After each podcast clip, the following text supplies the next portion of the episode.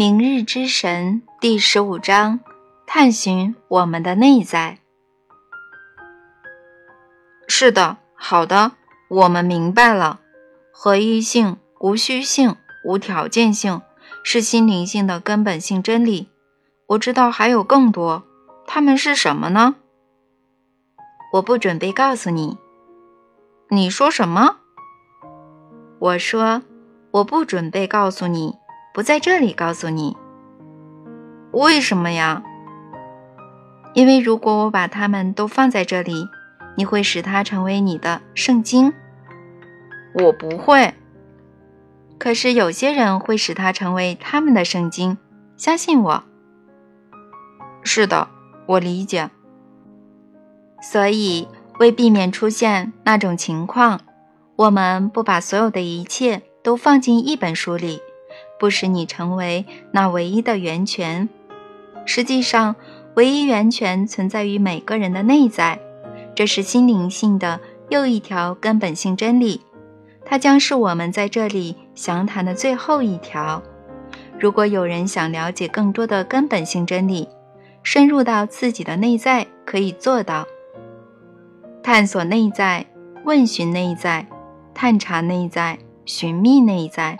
进入内在，因为如果你不进入内在，你就面向外在，外在的答案无法满足你，外在的平静无法驻留于你，外在的喜悦无法发自你，外在的爱无法成为你，爱却可成为你。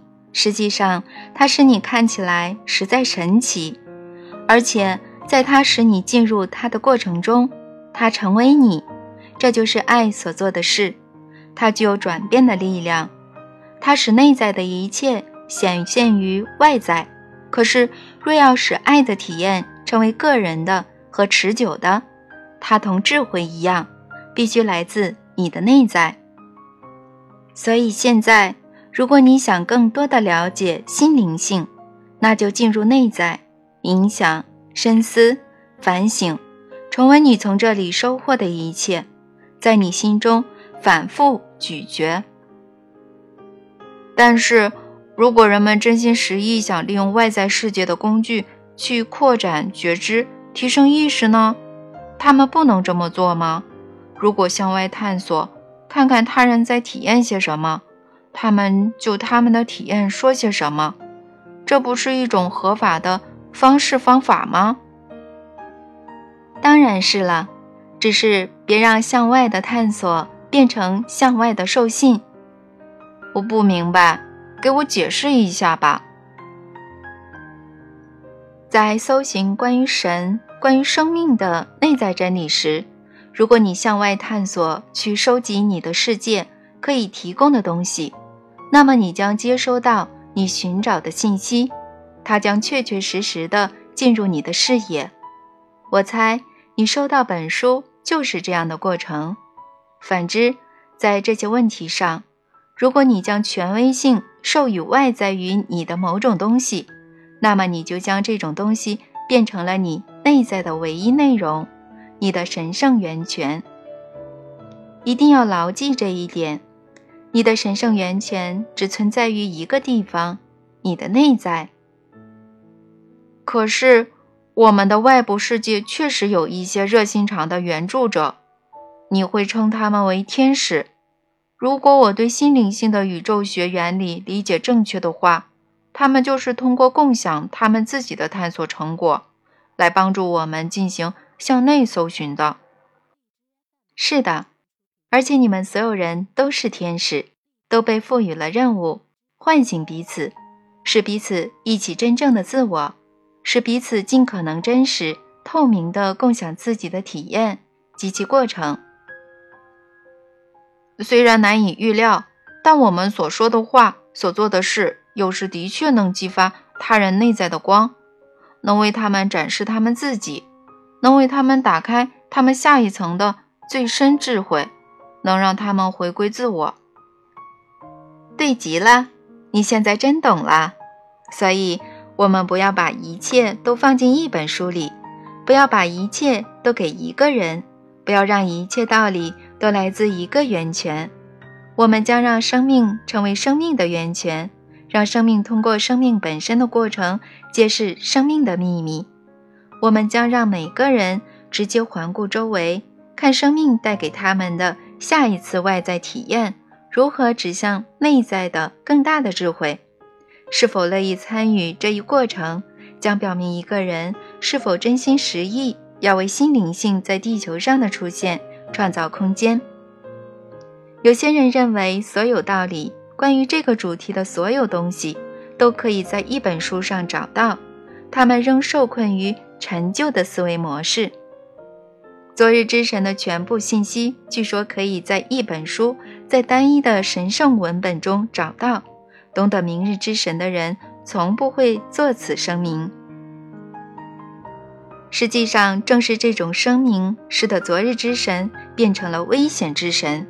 因为，如果你不接受那来自单一源泉、记录在唯一神圣书籍中的特定教义，那你就不是信众社会的一部分，就会被否定、被嘲弄、被躲避、被驱逐、被谴责、被压迫、被攻击、被杀害。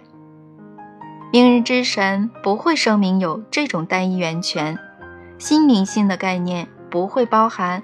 排他性的教义，心灵性是一个开放而非封闭的系统，它一直在扩展，一直在成为它即将成为的样子。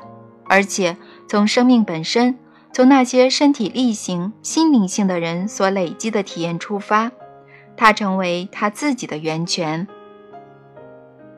我们这里讨论的不是单一文献中所列的一种教义，而是一种体验。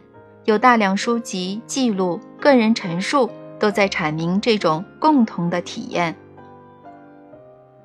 所以新灵性并非要使与神对话系列书籍成为一种新的宗教。它可以是任何东西，但绝不可以是宗教。如果是那样，我宁可你们把那些书付之一炬，将它们永远忘得干干净净。这些书籍具有巨大价值。但必须是作为人类成员的个体体验，以此为前提，它们的价值不可估量。若使它们成为某种灵性表达新形式的神圣源泉，那它们将变得危险。你也有可能。我可不想成为危险人物。那么，无论走到哪里，你都要清楚说明，你拥有的这种体验，每个人都能拥有。而且很多人已经拥有。你要使世人理解，每个人始终都在与神对话。问题不在于神对谁说，问题在于谁在听呢？他人可能将你或经你流出的这些资料归入某种特定类别，可能将你或这些资料作为他们灵性真理的源泉。你一定要抗拒诱惑，不让他们这么做。相信我，我会抗拒这种诱惑。我一直在这样做，而且会坚持下去。很好，因为能最快杀死心灵性的，莫过于这种观念或印象。心灵性来自于单一的个人源泉，它的确是来自于单一源泉，但不是单一的个人源泉。它所来自的单一源泉流经所有人类。实际上是流经所有生命，因为这一点的真实性，所以心灵性在每个人看来将不尽相同，因为它经由每一个体的生命形式发出，因为它通过那个形式表达，所以它将包含那种形式的特定影响。它可能看起来、听起来、感觉起来非常相似，但永远不会看起来、听起来。感觉起来完全相同。若出现这种情况，一定要当心。这种迹象表明，必定有人在创造教条。我一直提醒自己，教条倒过来拼就是神。当人们本末倒置之时，就会发生这种事情。他们开始将他们的教条奉为神。然而，教条不是神，所有鲜活的事物才是神。所以要保持警惕，以免他人将这些文字或任何信息变成教条，而后教条成为他们的神。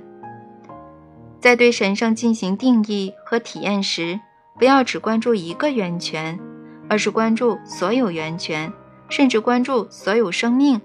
不但不拒绝任何东西，而且包容所有东西。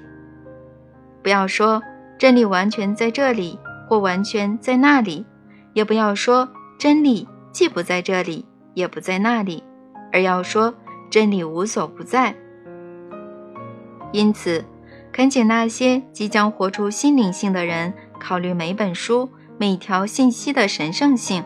恳请他们考虑，他们自己也是神圣的，而他们活出自己的生命之时，就是在书写他们最神圣的真理。